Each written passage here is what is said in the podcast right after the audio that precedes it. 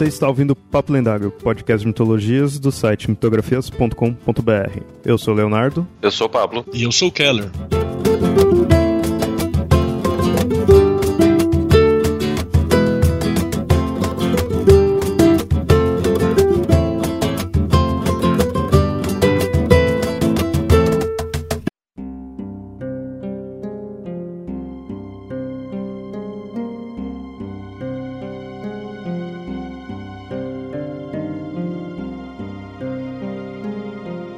Sempre junto à humanidade desde os tempos mais antigos, tratado como religião, ciência ou tradição, mas algo difícil de dizer o que de fato é, pois sempre esteve oculto. E nesse episódio do Papo Lendário vamos falar do que de fato é o ocultismo, seus conceitos, seus praticantes e muito mais.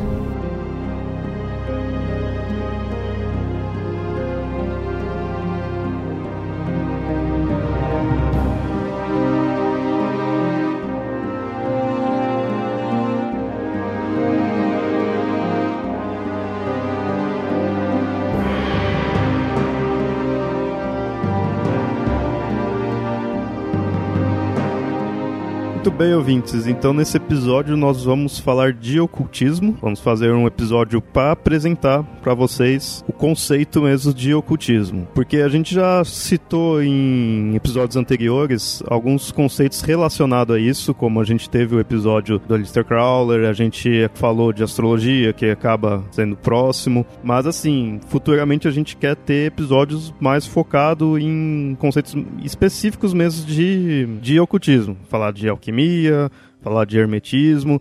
Então, o que a gente quer com esse primeiro episódio? Mostrar a definição do que é ocultismo, né? apresentar mesmo, para preparar vocês ouvintes aí para o que vai vir futuramente. Bom, Vamos começar com a definição já da palavra. Como o próprio nome mostra, ocultismo está relacionado a conceitos que está oculto, de um conhecimento oculto. E isso é uma das coisas que mais marca mesmo a ideia de ocultismo, de nem todo mundo conhece aquilo, alguns só ouvem falar, só alguns iniciados têm o conhecimento, é, um, é, é de fato um conhecimento secreto ou, ou, oculto mesmo. Eu acho que a palavra, o nome é bem explicativo, né? E o ocultismo ele acaba se estando associado a diferentes tópicos. Puxa-se muito o conceito de sobrenatural, formas de divinação, astrologia, tarô, hermetismo, né, que eu falei originalmente, a alquimia, né, o paganismo, tem várias tradições ocidentais, satanismo, que não, não muita gente acaba associando, com isso também muitas outras religiões são até mal vistas, como o voodoo, acaba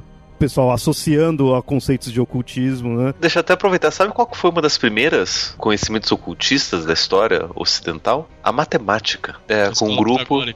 Exatamente, lá com Pitágoras. Ele, naquela época, os filósofos, eles estavam tentando descobrir do que, que o mundo é feito. E cada um ia, tinha proposto uma coisa diferente, né? Um, um dizia que era fogo, o Heráclito dizia que era o fogo, outro dizia que era o ar, outro dizia que era os quatro elementos. O Parmênides dizia que era a razão e o Pitágoras dizia que eram os números. E daí ele desenvolveu todo um conhecimento que daí depois acabou se, transformando na, na, matemática, que a gente conhece hoje, na matemática pitagórica, inclusive o teorema de Pitágoras ele desenvolveu ali, para poder explicar como que, os, como que os números se relacionam. Nisso ele acabou desenvolvendo teorias sobre música, mostrando como que as not diferentes notas musicais são diferentes proporções é, do tamanho das cordas e das frequências, e daí acabou mostrando que muita coisa na natureza tem a ver com número. Só que esse conhecimento era só para quem era iniciado dentro do grupo pitagórico. Não era que nem qualquer lugar que você podia ir lá e conhecer matemática, não. Só os pitagóricos, só quem tinha aquele conhecimento reservado, fazia parte daquele grupo tinha aquele conhecimento. Essa mesma estrutura acabou influenciando o cristianismo no começo do seu desenvolvimento, né? Que ele era uhum. mesmo uma sociedade meio secreta. E até o símbolo né, da escola pitagórica era o pentagrama, que até uhum. hoje é utilizado tão né, avidamente pela, pelas escolas místicas aí. Uhum. Só que a, a, a explicação do, do, pentagrama pelos pitagóricos é uma explicação bem matemática, porque o pentagrama ele mantém uma proporção que eles chamam da, da proporção áurea. Os, os, segmentos de linha que formam o, o pentagrama, eles mantêm proporções é, precisas entre todos eles, né? Que é uma das proporções áureas é, mágicas que os pitagóricos eles diziam. É, são as cinco retas e as cinco pontas, né, perfeitas. Inclusive, tem algumas dessas ordens esotéricas utilizam um, um cordão para proteção que é chamado de cordão pitagórico, que de acordo com as próprias, né, as próprias sociedades. Esse cordão é um cordão para defesa e ele tem um, uma, um cálculo de 10 centímetros entre cada nó. Um nó é uma corda, nó 10 centímetros, nó 10 centímetros, nó que dá para com ele você formar o, o pentagrama e usar utilizar para medições, né, para diversas outras coisas. É, falando a ideia de matemática ser algo oculto, eu fiquei imaginando tipo todo mundo tenta descobrir o valor de x, só quem é iniciado que sabe. é, se vê que, que esse tipo de, de equação na época eles não faziam. É, eu acho que não, não, não eram tão legal. Mas é, é interessante que esse, esse, mesmo modelo de, inclusive, utilizar conhecimento de, de matemática foi uma das bases para os maçons mais tarde. A gente ainda não sabe direito como. É, não tem uma história oficial da maçonaria, mas uma das histórias que, que se conta é que eles eram um grupo de engenheiros que formaram uma guilda, uma espécie de sindicato, e que para poder proteger os trabalhadores, os, os, os construtores, os pedreiros, só quem era membro dessa guilda podia aprender o conhecimento de como ser um engenheiro construtor, né? um pedreiro para poder construir as coisas. É para garantir um certo, é, entre aspas, né, monopólio do, do trabalho, Isso. porque construção você constrói para um país e depois acabou a construção, acabou o trabalho, né? Então uhum. eles guardavam esses segredos para poder espalhar para os outros. Né? É, e não só esse, né? Também nessa mesma época surgiu uma outra sociedade parecida que era dos, dos carboneiros, acho. É, carboneiros os carboneiros que eram de. Enquanto os maçons trabalhavam com pedra, os carboneiros trabalhavam com madeira. Tanto é que se esses carboneiros, ele, ele não sei como, né, qual é a relação, mas eles inventaram o molho carbonara do macarrão. A sociedade carbonara existe até hoje, viu? Sim. Uma, uma parecida com a maçonaria também. E aí, é, os dois, tanto os carbonários quanto os maçons, eles falam que quando acabou a, os templários, né? Eles esconderam os templários, ah, os dissidentes, dentro dessas ordens, porque eram ordens que viajavam, eram. E teria sido eles que militarizaram, entre aspas, e deram uma organização mais, mais militar dentro das ordens maçônicas, né? Colocaram grão-mestre, mestre, por aí vai. Mas é, é, interessante perceber que eles começaram como simplesmente grupos que protegiam determinado tipo de conhecimento. Um conhecimento que acabava ficando oculto pro, pro mundo, mas que hoje em dia são conhecimentos que são completamente abertos, né? Matemática, a a engenharia, a construção. Isso que é interessante falar, por causa que é, aí são conceitos que atualmente a gente estuda no âmbito da ciência. E o ocultismo, às vezes, quando você vê falando sobre ele, é, citam ele como uma ciência, não? ciência do oculto. Mas aí eu fico meio assim, tá correto falar isso ou isso é mais um. Depende, né? Depende do que você vai chamar de ciência ciência no, do latim é sinônimo de conhecimento. Como um conhecimento, não, não veria qual o problema, mas no, no, sentido estrito do que é ou do que a gente vai chamar de ciência hoje, não tem nada a ver com a ciência acadêmica é, não, né? Aí há, há, alguns problemas, né? Tem até gente que chama, mas é, é curioso pensar que não existe também um ocultismo, né? Existem ocultismos, como falou, a gente falou na abertura, né? Então tem, tem várias diferentes linhas e tradições, algumas se inclinam mais próximas da religião, né? Outras estão mais inclinadas para se dizer em ciência, mesmo que no discurso mais do que na prática, né? Mas e a verdade é que tem muita, muita, como a gente chama de esquizoterismo, né? Coisa esquizotérica uhum. aí no meio. Que a serventia não é comprovada e o mais próximo que talvez chegue da, da utilidade seja um placebo, né? né? Na melhor uhum. das hipóteses. Ou até um vírus hermenêutico, na pior delas. Eu acho que é o Burgos que fala sobre esse termo de algumas palavras serem vírus destrutivos, que você acaba enviando e, e destruindo as pessoas com eles, né? Então tem essa essa coisa essa coisa ruim. E, e como tem muito um campo prolífico para charlatão também, né? Aí é ainda mais difícil de você definir como uma coisa. É por isso que eu particularmente prefiro o termo tradição, são tradições, né? É porque falar que é ciência, né, ciência do oculto sim, eu fico meio assim se não passa aquela ideia que muitas pseudociências fazem de se transvestir de ciência só para serem mais aceitas, né? Ou para não parecerem crendices apenas. Eu acho que vale a pena a gente fazer um outro episódio mais na frente para falar sobre essas diferenças ciência, pseudociência, tudo mais. Mas é interessante perceber que o que hoje faz parte dessas tradições ocultas, dificilmente elas dão conta de um fator específico da ciência, que é você poder lidar com as evidências e você poder lidar com o erro, porque a ciência ela tá atrás do erro, ela quer achar onde está errado para poder corrigir e melhorar. As tradições ocultas não. As tradições ocultas lidam com a verdade, com acerto, com aquilo que elas têm que manter enquanto dogma, enquanto tradição. É por isso que essa ideia de tradição eu acho que encaixa também melhor porque hum, eu, eu vejo mais um que até assim de filosofia, na ideia de você um modo de vida ou uma crença assim, do que ciência Exatamente. Eu acho mais fácil enquadrar nessas outras palavras. E tradição, eu acho que encaixa bem.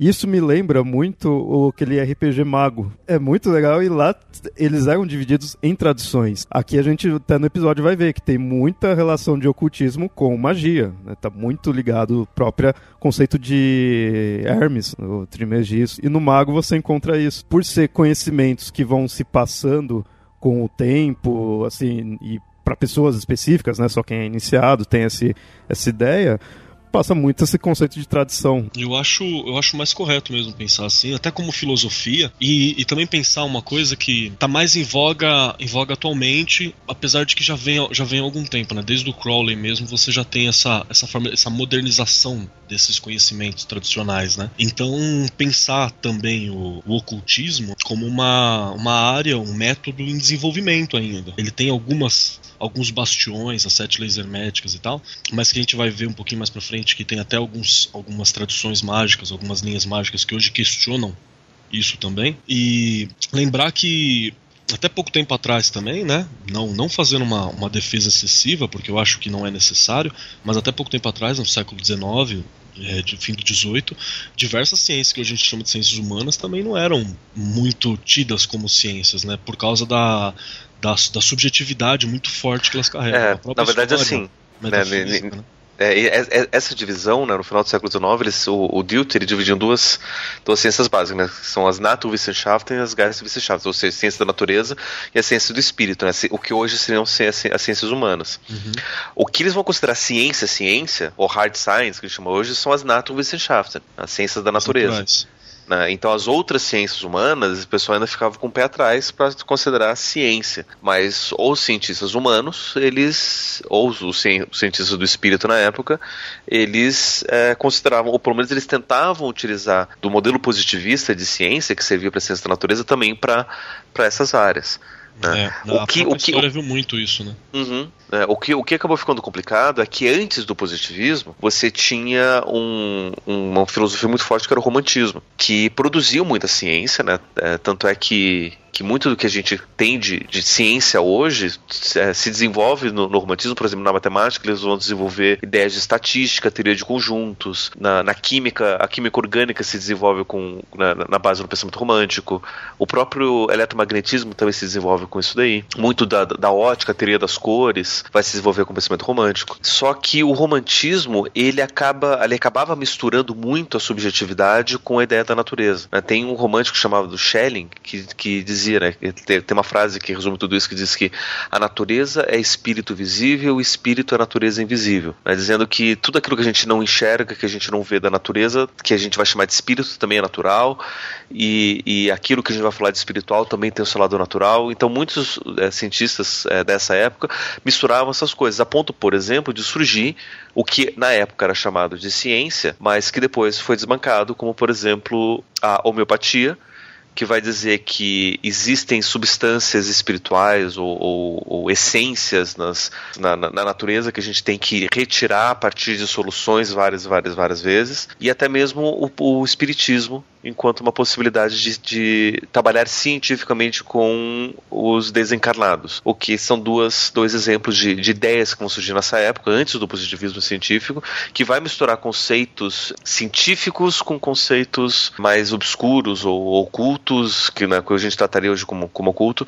para tentar fazer ciência, mas de um jeito que não vai dar certo com o que a gente conhece como ciência. Eu acho até que o, muito do que a gente tem de, de, influência hoje no ocultismo, né, vem, vem muito desse pensamento romântico ainda. Né? Tem muito, muito, muito forte. Não, uhum. não parou-se para pensar, para refletir tão, tão habilmente. Né? Hoje, o ocultismo só sobrevive baseado no pensamento romântico. Se você tenta trabalhar de qualquer outra forma, fica muito estranho o ocultismo. Até a alquimia moderna vai ser uma alquimia que os românticos trabalhavam no século 17, 18. É, isso reforçando ainda mais o porquê de eu achar que o pensamento ele, ele merece o nome de tradição, né? E não um uhum. conceito tão estrito de ciência.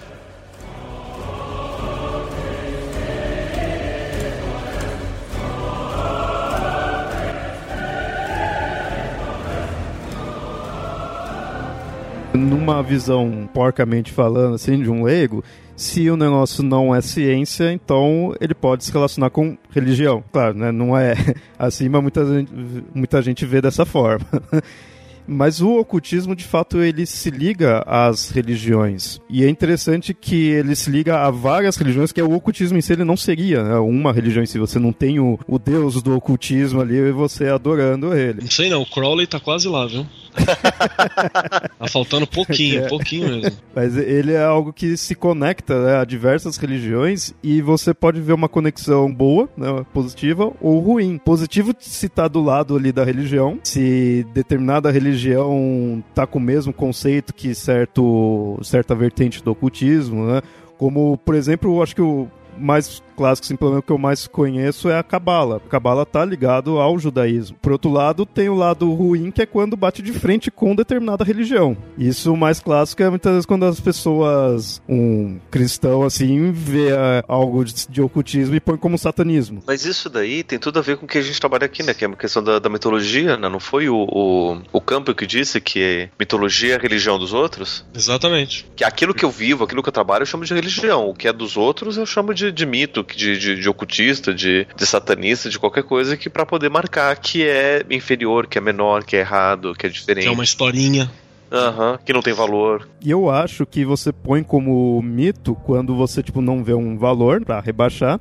E eu acho que muitas vezes a pessoa pode colocar como ocultismo quando quer não só rebaixar, mas colocar como ruim. É um antagonismo, né? Não é por nada que muitas vezes põe satanismo como é, sinônimo de ocultismo, põe magia negra, né? Como até no início que eu falei de religiões mal vistas, né? O voodoo coloca nisso, ah, que mexe com magia negra, que mexe com ocultismo.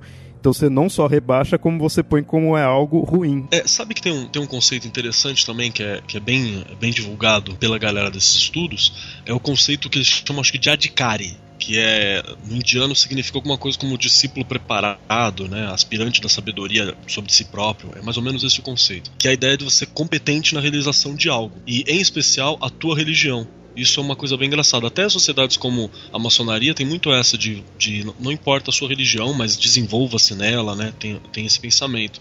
Você falou como no caso do, dos cabalistas para o judaísmo, tem os martinistas no catolicismo, tem os sufistas no islã. A própria tradição mágica do voodoo chama Hoodoo, né? Que é a, a escola mágica que estuda o sistema, não a, a adoração aos, aos Loa, né? As entidades. Então existe mesmo essas, esses círculos ocultos mesmo dentro da religiosidade. Existe o profano que é da outra religião, existe o profanos, né, dentro da própria, da própria religião, que é aquele que não, não alcança esses conhecimentos ocultos. No caso da Cabala, se eu não me engano, é só acima de 40 anos, você tem que ter estudado pra caramba, se bobear, tinha que ser, pelo menos no período antigo, você tinha que ser rabi. Então tinha tudo essa, esse, esse processo, né? Não basta apenas ser judeu, né? Não, não era, não era uma coisa, era uma coisa bem velada. Né? Aí a gente tá mostrando então que às vezes é visto como algo científico, mas não pode ser, ou às vezes relaciona-se com religião, tem várias vertentes você olhar. Mas, independente disso, o ocultismo sempre teve aí junto com conosco, só estava oculto, né? de certa forma. Então sempre teve esses grupos do qual nem todo mundo teria acesso, nem com conhecimento, né, que não é para todo mundo. Isso é uma boa forma de você analisar a própria história. É, acho que pegando bem aquela ideia clássica que maçom está sempre por trás de toda a história, né? Bem essa coisa de ordem secreta, né? Ou ordens discretas, assim. Você pega, você vê que ocultismo sempre se relacionou com a humanidade. É, sempre tem esse, esse conceito, né? É, é até legal lembrar uma coisinha que me veio à cabeça agora também, que hoje em dia você tem até uma, uma incorporação de alguns desses conceitos mais místicos, até no, no, no dia a dia até meio científico. Por exemplo, coisa como medicina ayurvédica, que você vê às vezes médico receitando, o próprio acupuntura, né, que na verdade é um estudo do, das ondas de chi do corpo.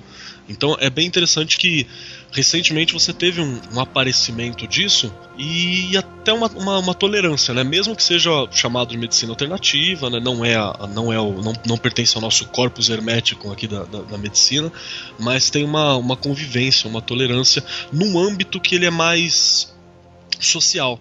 Porque se você parar para pensar, ao longo da história, no âmbito individual, né, no, no âmbito da casa, do, da, da, residência, sempre teve esse conceito místico e continuou. Acontece determinada coisa, você bate três vezes na madeira, não, não tem problema nenhum se na sua casa você tiver o seu altarzinho, mas você não podia misturar isso com a sua cultura pública, você precisava de um determinado um namorado, você enforcava e afundava o coitado Santo Antônio, que não tinha nada a ver com a história. Né? Os pulinhos pro São, São Longuinho, São, Longuinho, São Cipriano na cabeça, vai falar de ocultismo, o que que dá? Né? Então é, é, bem curioso que parece que atualmente surgiu esse, esse conceito de, de, de, tolerância dentro do meio social, mas no meio da familiar sempre teve a tua avó que faz aquele chá que é cheio de mato, mas ela diz que cura até câncer. Né? Você sempre teve essa, essas coisas que, que se mantiveram dentro do, do meio familiar. É, por isso que eu vejo essa ideia né, de ocultismo, ele permeia várias áreas, pode ser de qualquer religião, você tem lá sua, sua mandinga, né? assim que você faz, algo para te ajudar, para dar sorte. E é aquela ideia, você juntando com o conceito de ser um conhecimento de repente isso daí passou, tipo, da sua avó para você. Não é necessariamente conhecimento público, apesar de que inúmeras famílias sempre teve. Mas, mas essa ideia de analisar a história da humanidade sem encontrar o ocultismo, eu fiquei pensando se a gente, quando estuda muita questão de mitologia grega, até de outras religiões antigas, né, de outras mitologias, mas nos gregos tinha a ideia dos mistérios, os cultos antigos que tinham os mistérios gregos, o fora da, da Grécia tinha de Mitra, de Isis. E aí eu fico pensando se isso daí também não acaba sendo um ocultismo, porque é um conhecimento ali que é só para quem era iniciado ali. Não bastava só você acreditar nos deuses, você tinha que fazer uma iniciação num, num culto específico e aí teria os mistérios. É, eu, eu acredito que sim. Tanto é que muitas das ordens de hoje elas se dizem herdeiras né, dessa, dos, dos mistérios antigos. Mesmo que a gente saiba que não, não, há documento factível, não há nada que comprove. Mas eles, de alguma maneira, para dar até mais substância à própria ordem, tem essa, essa coisa de, de dizer que é herdeira de um conhecimento lá de trás. Até o próprio conceito né, de, de profano né, vem de profanos, né, que está fora do templo. Então, você pertencer a esse templo que seria a forma, ou não digo nem correta, mas seria um meio secreto de adoração e de, talvez de proximidade maior com a divindade. Já que muitas vezes, quando a gente fala de oculto, você tem esses, esses pequenos truques mágicos né, que servem para você ser um trickster da realidade, né? Fazer determinados, faço determinada coisa aqui, que por meio de uma agência invisível, por meio de um, de um trabalho invisível, vai ocasionar determinado resultado ali na frente. Né? Então sempre teve esses, esses ensinamentos guardados. E você, Pablo, você conhece mais da parte dos gregos? O que você acha dessa ideia dos mistérios gregos, de repente? É que o, o mistério grego é um pouquinho diferente. O, o, mistério ele tem a ver com, com conhecimento ritualístico dentro de determinadas práticas. Então, quando você fala, por exemplo, dos mistérios de Eleusis, dos mistérios é, herméticos ou, ou dionisíacos, está falando de práticas rituais que determinados sacerdotes eles faziam muitas vezes em festas públicas. Só que o, o, o motivo por trás, a explicação por trás, ninguém sabia. Né? Por exemplo, se você vai numa missa hoje, você vê, por exemplo, ó, a celebração católica da, da, da, da Eucaristia, você consegue ver é, muita coisa aparente, né? Tem todas as fórmulas que o, que o padre fala, que o povo responde, que é ali que é, acontece a consagração. Só que tem muita coisa que o padre ele fala consigo mesmo, sussurra, ninguém ouve determinadas coisas, tem lá no momento quando ele vai lavar as mãos, ele tem uma oração própria dele ali. Tudo isso daí é o que a gente vai chamar para o grego de mistério. Ou seja, todas essas pequenas práticas rituais que tem a ver com a vivência do mítico. Se a gente vai, vai pensar o para o grego, o mito era uma narrativa que explicava e dava sentido para a vida.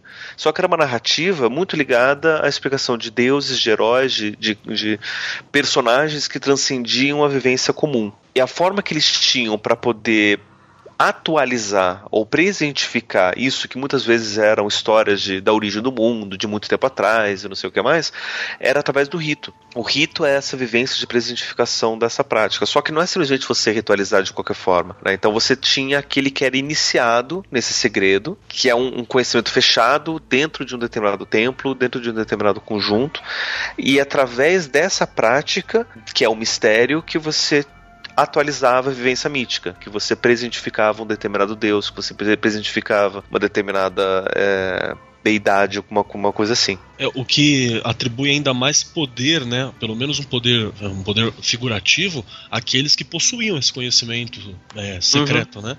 Porque uhum. existe o rito aberto, legal, tô vendo aqui, tá legal pra caramba, e esse é o rito da fertilidade. Mas é aquilo que, aqui, que, que o sacerdote faz, aquilo que os iniciados fazem, que é o contato mais íntimo com a divindade, né? Então uhum. é esse, esse poder, esse poder de ser escolhido mesmo, de proximidade com o divino, eu acho que é o, a grande chave, e é muitas vezes o que a, as ordens ocultas, né, é, pregam. Sim, é. É isso que eu penso das as ordens que a gente tem atualmente seguir um, um conceito semelhante, de você iniciado ali que sim, você vai passar pelo ritual que de fato vai estar mais próximo. É até curioso falar uma coisa, entrando um pouco no conceito da, do, da, da, magia, né? Que, que seria esse, essa, esse poder de proximidade com o divino, esse poder sobre as coisas da realidade, mesmo que muitas vezes através de, um, de uma figura divina. Vamos voltar primeiro ao, ao, significado da palavra mago, né? Ela vem de mago, aquele que domina as imagens, aquele que, que possui isso. Então, se parar para pensar, num período medieval, onde você tinha aquela um certo cerceamento do conhecimento, até pelas limitações próprias políticas, eh, geográficas e tudo mais. E de repente aparecia um determinado padre que com a oratória dele, ele conseguia fazer eu ver na minha cabecinha encenado o reino dos céus. Eu conseguia ver encenado na minha cabecinha o, o inferno quando ele, quando ele, ele falava para a população. Isso era um poder mágico, tá criando imagens na minha cabeça, né? Me dando capacidade de visualizar isso de alguma forma, tirando da vivência do dia a dia, que era só o campo, só isso, só aquilo. A própria narrativa mítica, ela dá essa essa visão além, né? Sai do profano, né? Hoje em dia, então, praticamente, você parar pra pensar, todos nós temos um quê de mago. Porque você lê, por exemplo, Mago a Ascensão, o RPG, e você realmente vê aquilo. Se você já participou de um jogo de RPG, você criou um mundo na sua cabeça naquele momento. Isso era muito do poder da magia, tinha esse, esse poder de fala. Até recentemente eu fiz um, um testezinho que o, o, Ivan, né, que participou aqui com vocês, Ivan Mizanzuki, disponibilizou o conto do Chuck Palahniuk, né, o Tripas. Uhum. E eu juntei uma galera e falei assim: vamos ler isso aqui agora. Eu fiz a leitura, a mina chorou, a outra, ah, imaginei não sei quem. Então você vê o poder da, da, da, palavra, né? De causar sentimentos, causar aflições que não são no físico, mas que parece estar sendo traduzido no físico. Isso é uma magia. E essa é a grande questão. Agora você pode usar isso pro bem ou pode usar isso pro mal. Né? Exatamente. Né? E aí que é foda. Tornar algo sugestionável, né? Você fazer a pessoa pensar no que você quer. Então você pode estar tá ajudando, de boa, mas também você pode estar tá ferrando. Então, aí tem um detalhe curioso, né? Que quando a gente fala sobre, sobre as ordens, as ordens que a gente tem hoje, que seriam, sei lá, as ordens mais sérias, as ordens mais relevantes, todas elas trabalham com uma coisa de autoconhecimento. Então, é para evitar que você siga líderes, é para evitar que você que vire uma, uma religião de massa, é para que você desenvolva essa capacidade de sugestão, talvez, mas para você evitar isso e até o motivo de ser uma ordem é para ter um, um, uma espécie de doutrinamento ético de que momento você tem que utilizar isso ou não. Por isso a, a ordem, né? Então é curioso, mas mesmo assim é sempre uma faca, né? Você pode usar para fazer a janta ou usar para enfiar na barriga do outro.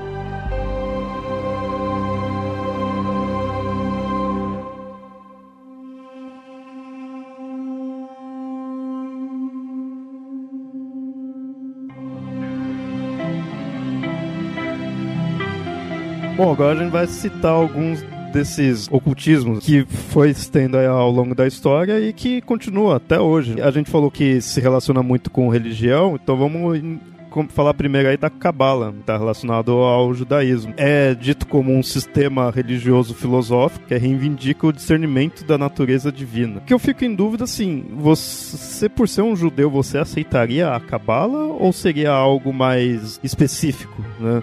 Tipo, nem todo judeu aceitaria, é algo mais. Não, nem, nem todo judeu aceita. É, é bom diferenciar que muita gente que inicia estudo do culto e tal, tem, existe a cabala judaica né? Que é o estudo do, da, da Kabbalah, chama, correto, acho que a pronúncia correta seria mais Kabbalah, que vem da raiz da palavra Kibel, receber, né? E aí tem todo um estudo da, da das letras, da gematria, do notaricon. Tem coisa judaica, né? É, que tipo, o judaísmo que mexe muito com a ideia das letras, das né? Letras, da palavra. O poder da palavra, o nome de Deus não pode ser dito e tal. Tem todas essas coisas. E também tem a Kabbalah hermética, que aí é quando nós ocidentais olhamos a cabala judaica e falamos: nossa, que legal, olha como eles organizam as coisas bonitinhos com esse sistema. Puxa para cá. E aí se introduziu nele tarô, candomblé, a umbanda. Aí você consegue ver que por exemplo, Tiferet, que é o, o, que representaria o máximo brilhante ali, o Deus sacrificado, o Deus sacrificado de, já entronado, desenvolvimento, pá. Aí você vê Jesus ali. Então, teoricamente, dentro do, do sistema cabalista judaico, não tem Jesus ali, porque Jesus foi um profeta, só não foi o, o Deus sacrificado. E aí já tem gente que bate o olho, olha ali e vê um aspecto de Dionísio, outro que bate o olho e vê naquela mesma esfera Oxalá, essa sopa que usa a cabala como sistema de estudo é a cabala hermética. A cabala judaica é outra coisa, é fechada, você precisa de um rabi para estudar bem, só livro não, te leva até lá. E tem toda aquela coisa da gematria, que é a, a, o valor numérico das palavras com significados escondidos. Mas qual que seria o objetivo da cabala? Assim, eu sendo um judeu, por que, que eu iria aceitar a cabala? Eu não ficaria contente já com o meu judaísmo aqui, tendo minha crença. Pensa assim, cara, é um conhecimento que reivindica o discernimento da natureza de Deus. Se é uma coisa que você vai falar, não, obrigado, legal. né? Na verdade, é, é um sistema que, em teoria, ele consegue compreender o aspecto visível de Deus. Não é compreender é, Deus, porque ele está além dos três véus que há em soft, tem, teriam três véus que, que dividem, e aí você tem a manifestação primeira inteligível, que seria a Keter, e ali ela divide para todas as manifestações reais, cada uma com um nome que dá os 72 nomes de Deus, e você compreende aspectos de Deus na natureza. Então é, é uma coisa, é o auge do Rabi, né? Ele já, já devotou a vida ao estudo, e ali ele vai compreender o mais próximo possível da divindade. Para o judeu comum, né, o cara que faz lá o, a Sefirat Haomer dele e guarda o Shabbat, beleza, tô legal, não necessito. Mas para aquele que quer ser um adicare, um especialista, faz a sua teologia judaica, é parte importante, né? De fato, então tá voltado à ideia de ter mais conhecimento. E ter mais conhecimento, mais poder, entre aspas, porque é um relacionamento, de novo, é aquela coisa do mistério. É um relacionamento mais próximo com a figura de Deus. O Jeová, Yeoa, Yehova, pronuncie como achar melhor, porque a minha pronúncia vai estar errada de qualquer jeito. E aqui eu vi que você dividiu a Cabala em quatro partes. Isso. Seria a prática literal, não não escrita e dogmática, mas o que que seria essas partes? Vamos lá. Existe a cabala prática, né, que se trata daqueles talismãs, dos rituais, das cerimônias da, da, da cabala. Então é você compreender, por exemplo, o selo de Salomão. Qual que é o simbolismo do selo de Salomão? O que que ele faz? Entender que não é aquilo que que, que tem o poder. Na verdade, é todo o símbolo daquilo que tem o poder. Né? Isso é uma coisa legal. Quando a gente fala dos talismãs, não é o objeto que está investido de poder é o teu conhecimento acerca do significado do objeto e as palavras, poder contido naquelas palavras que atribuem poder ao, ao, talismã, né? E as cerimônias mágicas que tem e a cabala literal que aí é, é, você se debruçar realmente sobre o, o Torá, é você entender, por exemplo, a gematria, que seriam os valores numéricos das palavras. Por exemplo, eu não, não manjo de gematria, não é uma coisa que, que me chamou a atenção ainda, é uma coisa que um dia eu gostaria de, de, de me debruçar mais, mas existe uma palavra, vamos lá, sei lá, amor é suposição. Amor tem um valor numérico 7. Quando você faz a contagem da, das letras, né, teria um valor numérico em hebraico, teria um valor numérico 7. Então, existe, logicamente, uma correspondência entre todas as palavras que têm o valor numérico 7. Então, sei lá, se guerra tem o valor numérico 7 também, aí você precisa fazer um esforço conceitual para entender aonde que está a relação entre amor e guerra. Na verdade, são exercícios que servem para expandir a tua, a tua capacidade de interpretação do mundo, né? Então eu crio associações entre coisas que são aparentemente distintas. Por exemplo, se eu falo para você uma associação entre pecado e o divino. Aí você tem que associar qual que é a função do pecado dentro da questão divina. Isso seria a gematria. Mas acaba sendo um, um, uma reflexão. Assim. É um exercício reflexivo que expande a tua, a tua tua consciência, a tua capacidade de, de interpretação do mundo. O mundo ele sai do objetivo, sai do óbvio. E também tem aquela coisa, né? Que então quer dizer que a língua judaica é a língua que mais próxima chegou da representação do real, né? E tem esse, esse valor próprio à própria cultura que tem que ter mesmo. Tem também o Notaricon, é novamente voltado às letras e, e de como utilizar as iniciais e, e, a segunda forma da palavra. Então a, a palavra ela tem um sentido e ela teria uma segunda forma. Tem o temurá, que é novamente voltando para as palavras e para as letras, né? E como você trabalha a substituição de palavras dentro do estudo da Torá. Toda essa forma é chamada de literal porque ela está trabalhando com o texto. Interessante que uma parte da numerologia que o pessoal trabalha hoje tem uma referência bem forte disso.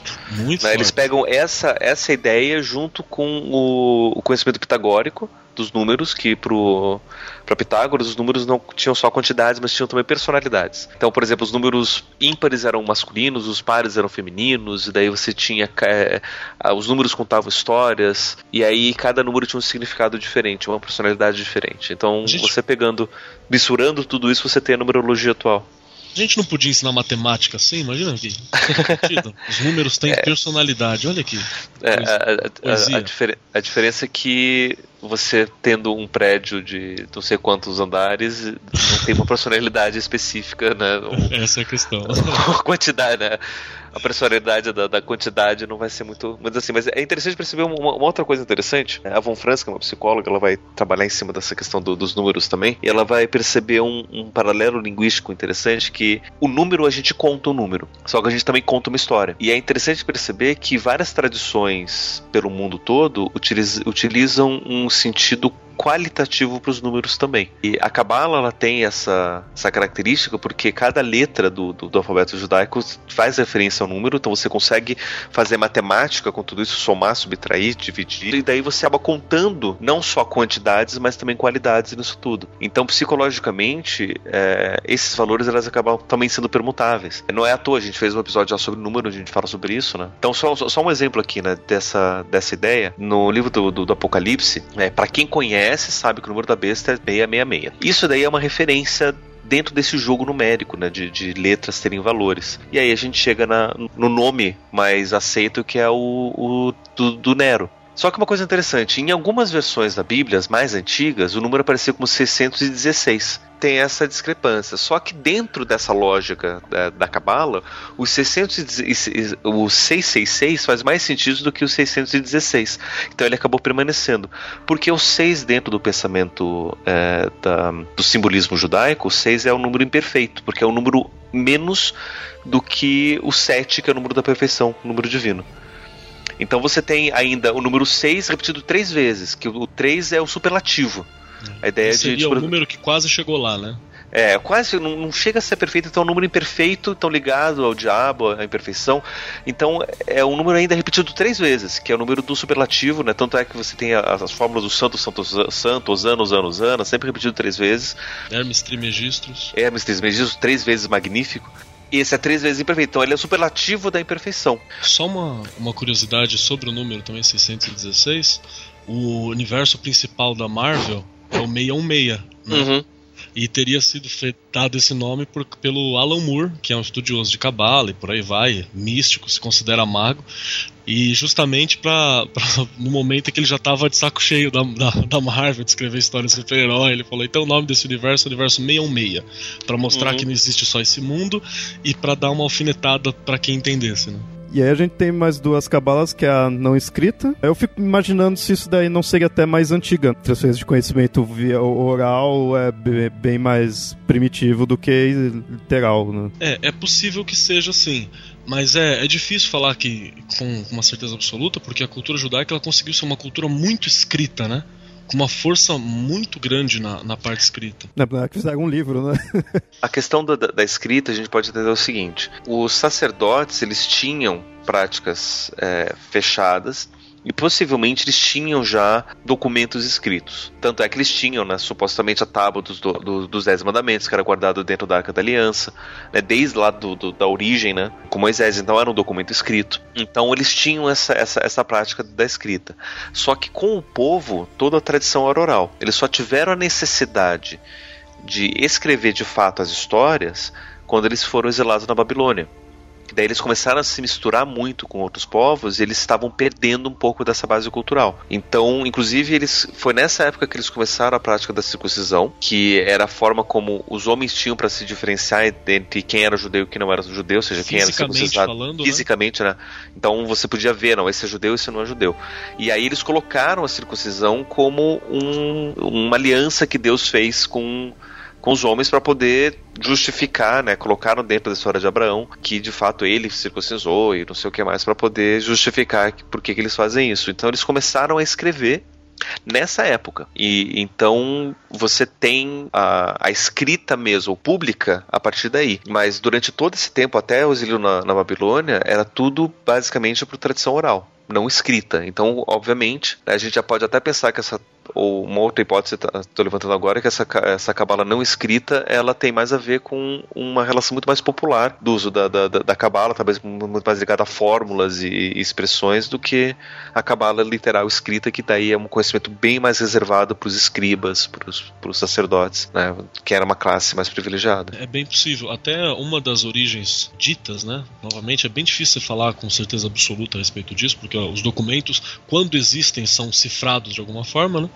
É que o próprio tarô seria uma forma de ensinar a Torá. Então ele seria uma, uma forma que os, os judeus não alfabetizados tinham com imagens simples, arquétipos simples, explicar determinados ensinamentos que, que existiam dentro do, do povo judaico através de imagem, porque o sujeito não é alfabetizado, o sujeito não, não sabe ler, não sabe escrever, então eu utilizava essas imagens e eu contava. Então talvez tenha uma associação também a, uma, a um conhecimento oral aí. E por fim a gente tem a cabala dogmática.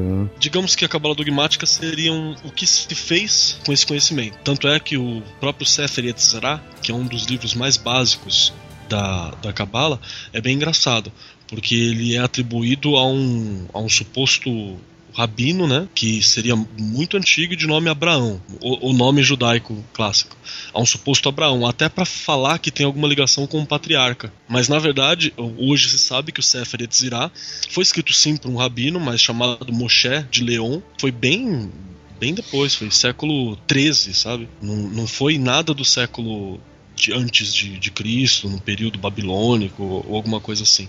Foi uma coisa bem depois que se forjou a ancestralidade até para ter mais valor. Então dá para se dizer que essa cabala dogmática seria o que se escreveu sobre a cabala, né? Sobre a prática da cabala, os estudos a respeito da cabala, as monografias feitas em cima dela, sabe? Seria uma coisa mais assim. E os textos clássicos seriam né, o Sefer Tzirah, o Zohar, o Sefer Sefirot e o Ask Metzaref.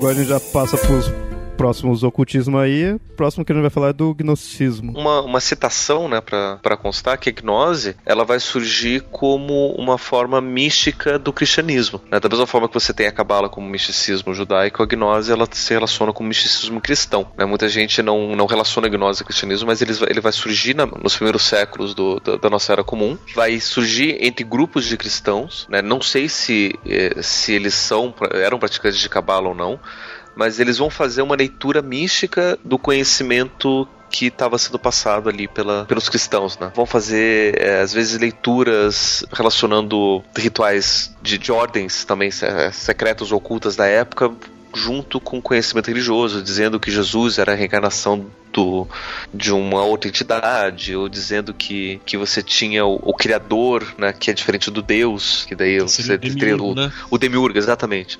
Né? Você tem o Deus Pai, você tem o Demiurgo, que é o Criador, e Jesus é, um, é uma outra peça dentro desse panteão, e daí você Sim, tem o diabo. E é interessante perceber porque o, o gnosticismo ele vai dar um papel diferente pro mal né, do que o, o cristianismo acaba dando. Né? O, o, diabo ou o mal ele vai ser uma contraparte necessária da figura de Jesus. Né? Então, se você tem o Jesus como o bem supremo, Deus como o bem supremo, você vai precisar de um mal também, de igual força, para poder ter equilíbrio, porque sem esse equilíbrio o mundo se desfaz. Por isso que muitas vezes o, o gnóstico ele é visto como satanista porque ele vai reconhecer a importância do, do, do diabo nisso tudo. Então eles têm algumas, algumas é, doutrinas é, diferentes. O, o gnosticismo ele vai perder força depois, né, principalmente depois com a oficialização do, do, do cristianismo dentro do, do, do, Império Romano, mas ele acaba sobrevivendo até hoje em alguns textos perdidos. Né? É, ele é considerado herético pelo Concílio de Nicéia, assim, de vez, porque na uhum. verdade ele criava um panteísmo dentro do, do, do monoteísmo, né? É, com essa coisa do demiurgo, de um, de um diabo de igual força, né? Então ele ganha o título de herético e é, jogado meio que à margem. Mas é até interessante mostrar que existe um determinado poder quando você desenvolve uma narrativa religiosa, oculta, que seja à margem de uma religião é, fixa. Apesar de toda a preocupação teológica dos cristãos e tal, existe uma verdadeira preocupação com o, o também tinha um título de autoteologia, dele arrebanhar seguidores pro, pro lado dele. Né? Tinha essa, essa disputa de poder também. E é, e é bem engraçado que esse, esse oculto também cria isso. Ele dá para o indivíduo que talvez seja um pouco isolado, que seja de um grupo de menor, de menor estrutura, um determinado poder sobre as estruturas religiosas que, em teoria, deveriam ser só dos sacerdotes ou só de uma, de uma religião já instituída. Né? Tem uma, uma, uma briga de poder que é, que é muito é, relevante. Vendo essa ideia da cabala e da gnose, passa um pouco a ideia assim: tem a religião, né? tem as pessoas que participam da religião, mas aí alguns vão lá, não, vamos analisar isso mais a fundo, né? Vamos pegar isso e estudar mais ainda. Né? Aí vem esse que aí se aprofunda mais, acaba criando mais teorias e aí tendo outros conhecimentos. E agora a gente continua aí, vamos falar agora do hermetismo. Esse é bem conhecido que está relacionado ao Hermes Trismegistus. Né? Ele que é uma junção do deus grego Hermes com o deus egípcio Tote. A gente já citou ele rapidinho né, no episódio de Hermes, mas a gente vai ter um episódio próprio dele já precisamos também quando falar de alquimia, né, que ele se relaciona muito, porque o hermetismo ele é bem a ideia da magia mesmo que mais clássico, a ideia do mago mesmo europeu que a gente tem essa imagem clássica é desse do hermetismo. E é interessante que a ideia do, do hermetismo ele sobrevive até no, no dia a dia. Quando a gente vai comprar um Tupperware, que a gente quer que tenha o um lacre hermético, a gente está fazendo referência a uma das práticas do hermetismo, que era você poder fechar os vasos de uma forma que você não, não entrasse nem saísse nada. Esse do hermetismo eu vejo bem como seria tipo o ocultismo ali tudo da Europa. É, inclusive porque ela foi, ela foi reavivado, né? É, é até legal por que reavivado, né? Porque não é que pessoas como Jordano Bruno, Marcelo Fício acreditassem na divindade Hermes Trismegistus, porque conta-se também, novamente, é, esse conta-se é sempre meio complicado de se falar, né? Para mim que sou historiador, eu, eu sofro muito com esse com esse conta-se. Mas os, os, sacerdotes relacionados ao hermetismo, eles sabiam assumidamente que era uma divindade sincrética e o importante era o simbolismo e o conhecimento que ela trazia pela sua sincreticidade.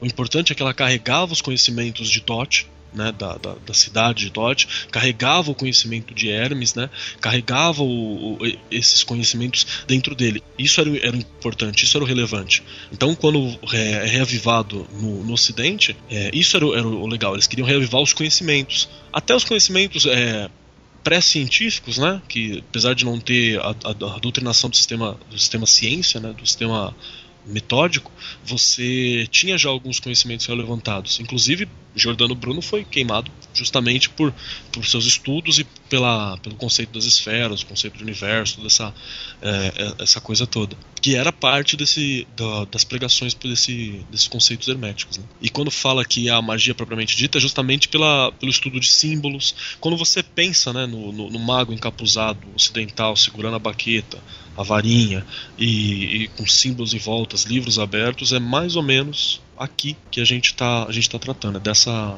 de, dessa linha né, de pensamento. Tanto é que o ocultismo hoje também é chamado de hermetismo. É, e, e esse do hermetismo, é, esses magos, eles estão muito ligados à ideia da alquimia, né? Que é algo muito comum no conceito de, de ocultismo aí, que eu, eu brinco, eu falo que é a avó da química.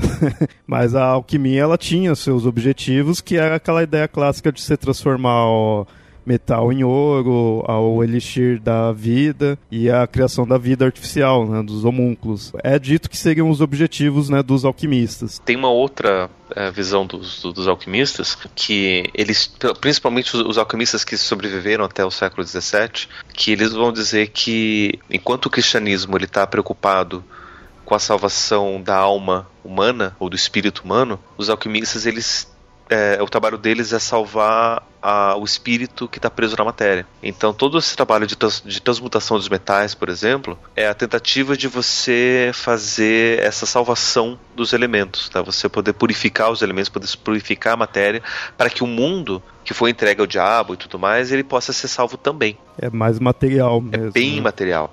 É uma coisa para você lidar com, com, com o mundo material. E aí, obviamente, ver a relação que você pode tirar, do que você consegue tirar disso para o ser humano. Né? Só que é um material muito ligado também a uma tradição espiritual. Você está tentando fazer uma salvação da, dessa, dessa matéria. É, dentro desses conhecimentos materiais, né, tava cifrado ali essa coisa da salvação espiritual, né, com o simbolismo uhum. chumbo sendo o corpo, a vida não desenvolvida, o uhum. fogo, né, o igna sendo o, o conhecimento que ia que ia te, te, te depurar, né? Uhum. E o uhum. ouro sendo a alma evoluída. Então tá, tem de novo essa coisa do, do oculto, do cifrado. Até dentro uhum. da alquimia, que já era uma arte, você tinha cifrado esse conhecimento específico. E uma, uma, outra coisa interessante da alquimia também é que tem uma prática muito comum do cotidiano de muita dona de casa que vem da alquimia, que a gente não sabe, que é o tal do banho-maria. Existiu uma alquimista chamada Maria Profetisa ou Maria Judia, ela desenvolveu essa forma de poder cozinhar o que ela estava fazendo dentro de um de um, um, vaso dentro de água fervente, porque geralmente o que acontecia, você queria esquentar aquele substância qualquer, você tinha colocava fogo diretamente, só que você não tinha como controlar a temperatura eh, exata. Né? Então muitas vezes você queimava, ou você colocava pouco fogo e não esquentava, você, ou você queimava o que o estava em contato direto com fogo e o resto não, não, não, não, esquentava. Então, sempre tinha problemas. E aí, o que, que ela pensou? Se eu esquento a água e coloco o que quer que eu queira cozinhar dentro de um pote, dentro da água, eu tenho certeza que vai ter uma temperatura constante que é a temperatura da água, que não vai passar ali, ali de, de, de 100 graus. Então, ela desenvolve essa, esse preparo alquímico do, do, do, das substâncias que é o banho-maria. E hoje em dia a gente usa para fazer pudim. Sabe que eu lembrei também de uma, uma, outra coisa interessante, que você vê que faltava um pouco do, do, do, dogmatismo, dessa padronização científica na alquimia. Que você pega alguns tratados de alquimia, você tem, por exemplo, esquente o carvão até que alcance a tonalidade do amanhecer incandescente na Áustria. Você entendeu? e, tipo, o que é isso? Né? Aí é, depure o, o equipamento, a, a, o objeto, o fluido, até que ele fique com um aroma semelhante ao das jasmins no amanhecer de inverno. O pior não é, não é, é só isso, é que muitas vezes você, eles não, não escreviam, né? Eles desenhavam o, o, as instruções. E, Simbolicamente, às vezes. É, você ia tava lá preparando alguma coisa, daí você tinha que fazer um vaso hermético, fechado, que não podia nem entrar nada e nem sair nada. E você não fazia a mínima ideia do que estava acontecendo lá dentro. De repente você via que aquilo que estava lá dentro começava a esquentar. Como é que você ia dizer que estava esquentando? Você dizia que nasceu um dragão ali dentro, que tá cuspindo fogo. E aí você vê nos desenhos que de repente lá onde você está preparando tem um desenho de um dragão. E você pergunta, mas o que esse dragão tá fazendo aqui? é, ele tá fazendo a indicação justamente de que é para ou que a substância lá dentro é para esquentar. Só que eu, eu, sinceramente não sei se é para você fisicamente esquentar ou se ele naturalmente vai esquentar por conta de uma reação química que tá acontecendo. E, e aí que tinha esses, esses mistérios, né? Porque só quem escrevia sabia do que ele estava falando. Os livros de culinária deviam ser uma beleza. É, o Jung, que vai estudar bastante os alquimistas, ele vai dizer que cada alquimista é seu próprio próprio método. E você não tem o que, o que discutir, né? Cada um vai seguir o seu próprio caminho e você vai tentar comparar as diferentes receitas. Não tem como, eles não, não se conversam.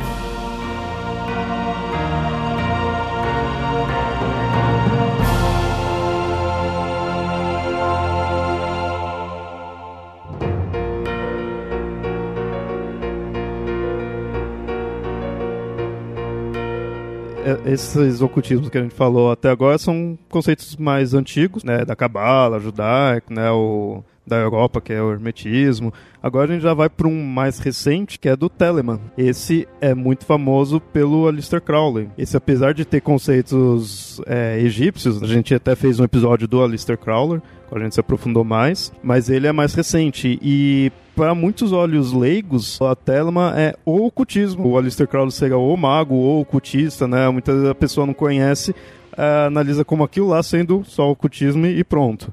É claro, puxa pro satanismo, puxa pra tudo lado ruim, né? É, na, na, na, verdade não se puxa pro satanismo, não. O próprio Crowley, para poder cutucar, ele acaba se chamando da grande besta, é. ele acaba. Ele que ajuda nisso. Tô Megatherion, né? A, a grande besta mesmo, literalmente. É a grande besta. No livro do Apocalipse você fala da besta como sendo o diabo, e ele tá se dizendo a grande besta, então ele só pode ser o diabo. Tudo aquilo que ele tá falando é, é satânico e tudo mais. É, não que ele que, quisesse, né, contrapor-se. A, a função do Crowley, até pelo próprio episódio que foi feito por vocês, tem, tem isso, né? Ele tinha essa, essa natureza de querer sempre causar, né? De querer impressionar, de querer badernar. É, essa era a grande vontade dele. E até é interessante falar que hoje em dia mesmo você tem uma galera que, que estuda cultismo, né? E só conhecem o faço que tu queres, há de ser o todo da lei, né? Que seria a, a, a máxima dos telemitas, né? Esquecem até, por exemplo, do que vem logo depois, que seria o amor é a lei, né? Amor sob vontade. Faz o que quer, mas tem tudo tem um do limite que tem que ser imposto por você mesmo, né? Mas tem um tem um autocontrole. Acho que faltou até pro Crowley isso em alguns momentos.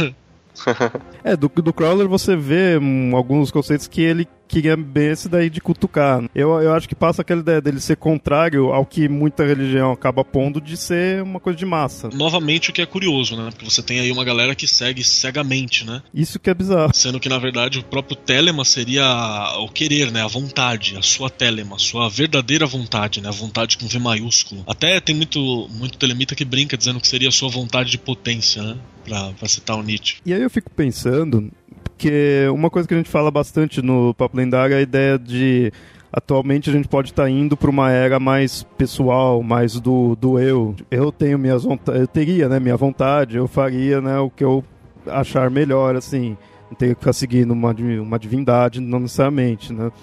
E os do Crawler, você vê que é mais recente, que, comparado com esses que a gente falou anterior. E ele defendia essa ideia da vontade. Eu fico pensando se não é uma, um produto dessa forma de pensar. Tem um ditado árabe que fala que antes de você ser filho dos seus pais, você é filho do seu tempo, né? Isso é uma coisa da qual você não pode fugir. E, é, e, e o Crowley, assim como toda a galera da Aurora Dourada, né, que era a sociedade hermética que havia, o Eliphas Levi e tal, também é, é acreditado isso. Blavatsky, né? A Blavatsky também faz parte desse, desse trabalho, que eles fizeram o quê? Eles pegaram todo esse conhecimento antigo, continuaram dizendo que era um conhecimento antigo até para dar validade para si próprio, colocaram ali uma pitadinha, né, do, do que estava na moda, no caso, no período do Crowley, o que estava na moda, assim, estourando, era o Egito, o Egito era, era o que era pop, de se falar. Então por isso que ele tem tantas associações ao, a, às figurações egípcias. E ele reinterpreta isso à luz da sua modernidade, traduzindo o, os conceitos, fazendo umas, umas emendas aqui, uma gambiarra ali. Algumas coisas se uniram de, de uma maneira uh, surpreendentemente coerente. E ele constrói seu próprio sistema de trabalho, né?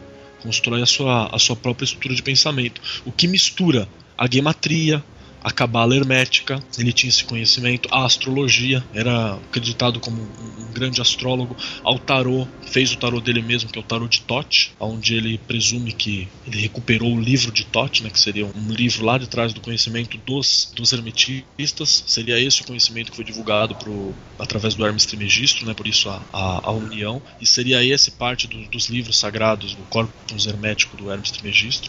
Então ele teve todo esse, esse trabalho. Né. Ele vai garimpando um pouco pouco né, de vagas que vieram anteriormente. E, ah, e do cristianismo. É até legal lembrar que ele se opunha muito ao cristianismo dogmático, hierárquico, é, da igreja mesmo, a igreja, a igreja católica apostólica romana, a própria igreja protestante com, com sua organização sacerdotal, ele se opunha veemente a isso, até porque o pai dele tinha essa, essa associação religiosa muito forte, forçava ele a ler a Bíblia horas por dia. Ele é tido como um grande conhecedor da, da Bíblia, que ele chamava de Grimorium Verum, ele falava que o, a Bíblia era o único grimório verdadeiro, a única coisa que sobrou do conhecimento mágico ancestral fazia as interpretações malucas dele, né? Muita para nossa cultura, quando bate o olho, você fica até meio meio assim. Mas tem coerência dentro do sistema de trabalho dele e ele escreveu seu próprio Novo Testamento. Né? Foi o Liberal Vel Legis, né? o livro da lei, que é uma, a interpretação dele a respeito do, do Novo Testamento e qual que seria a função desse, desse ser. E acredita a Telema como sendo a religião do novo Aeon. Assim como o cristianismo foi a religião do Aeon passado, ignorando completamente o Oriente, né? É, né? Não, existe, não existe Oriente, que também é uma característica do período. Uhum. É, a, a, religião do Aeon vai ser a Telema, assim como o cristianismo foi. Tem outros que a gente poderia citar aí, mas vamos já pro último aí, que é a magia do caos. E aí eu pergunto, que diabos é isso? Conheço a, a matemática do caos. Mas a então, magia do... tem, tem, uma, tem uma relaçãozinha aí da, da galera, né? Quando você vê conceitos de magia, até a alquimia, por mais doida que a gente falou, assim, é, a magia ela sempre parece uma coisa hum, ordenada, de certa forma, e você tem né, os rituais certinho, você tem que fazer tais coisas, de repente você tem que escrever certas coisas, tem que ter certas palavras, então tem uma certa ordem. Aí você vem e vem com magia do caos. A magia, pelo que a gente acabou de falar lá do, do Crowley, a magia é a aplicação da vontade sobre o mundo. Isso. Então, o fato de você, por exemplo, fazer uma, um pão com manteiga. É mágico. para você comer, é, é, magia que você tá fazendo. Porque você tá aplicando a sua vontade sobre o mundo. Você, você decidiu, eu quero o meu pão com manteiga e eu vou comer esse pão com manteiga. E isso vai, de alguma, alguma maneira, glorificar e ter relação com a minha verdadeira vontade. Eu sou mais Sim. eu porque eu comi o meu pão com manteiga. Uh, eu, não, eu não comi com geleia, não foi uma, uma bolacha, foi um pão com manteiga, porque eu escolhi, eu fiz, eu construí e eu comi. Uh, isso, isso procurar é magia. Não tem ordenação nenhuma nisso. Né? Eu até acredito que essa definição de que a magia é a vida seria muito mais interessante, né? É uma, é uma definição é, palpável, é isso. É o fato de estar tá vivo, o fato de estar tá aí. E até algumas tradições falam que a mulher é magia pura porque ela tem a habilidade de dar a vida, né? Ela, é, ela tem dentro dela a sua própria estrutura. E aí a gente tem toda a questão do, do, sexo como parte do diretório de magia. Que o Crowley introduz e a Chaos Magic potencializa. O Crowley criou o, o grau, eu acho que é o grau 69 até. eu, acho que é o grau 69 que ele criou. Coincidência? Na, dele. Não, não, não há, né? Pra, que seria o grau para desenvolver um pouco da, da questão sexual, né? Da, da magia. E até tem e já tinha. Ele interpreta que já existe esse simbolismo sexual. Quando você fala que o cálice, né? O cálice é o que simboliza a mulher. E você tem a magia realizada no momento em que a baqueta do mago se introduz no cálice para dar origem à magia no mundo. É. Entendeu? Sacou? Brincadeirinha? Né? Que a baqueta seria o falo, a representação da vontade no mundo. Então tem tudo isso. Mas a Caos Magic, né? Isso. O que, que seria? Então, cara, a, a magia do caos ela é uma é difícil falar que ela é uma estrutura de pensamento. Hoje em dia você tem uma. Você tem algo mais ou menos estruturado, até porque já tem bastante literatura a respeito. No Brasil você tem uma, uma comunidade grande de magia do caos, com algumas pessoas assim que se destacam né, nesse trabalho, mas ela seria uma metacrença. Por quê? Eu parto do princípio que todas as crenças elas têm uma possibilidade de influenciar o mundo. Todas as crenças são reais, desde que eu dê poder de, de, de realidade para ela. O, o, segredo é o próprio ser humano, sabe? O, o, segredo hermético, a magia, a origem dela vem do ser humano. Mais uma vez, essa ideia do, do indivíduo. É, do indivíduo. Aqui levada à, enésima potência. Né? Você tem isso aqui levado a, muito forte. Se no Crowley já tinha, você tem todos esses conceitos de verdadeira vontade, você tem tudo isso ainda trabalhado. Mas tem essa questão do que eu aplico. Então, um mago do caos pode fazer a sua oração para Ganesha, para ele abrir os caminhos ou pode fazer a sua oração para Hermes, para ele fazer a mesma coisa.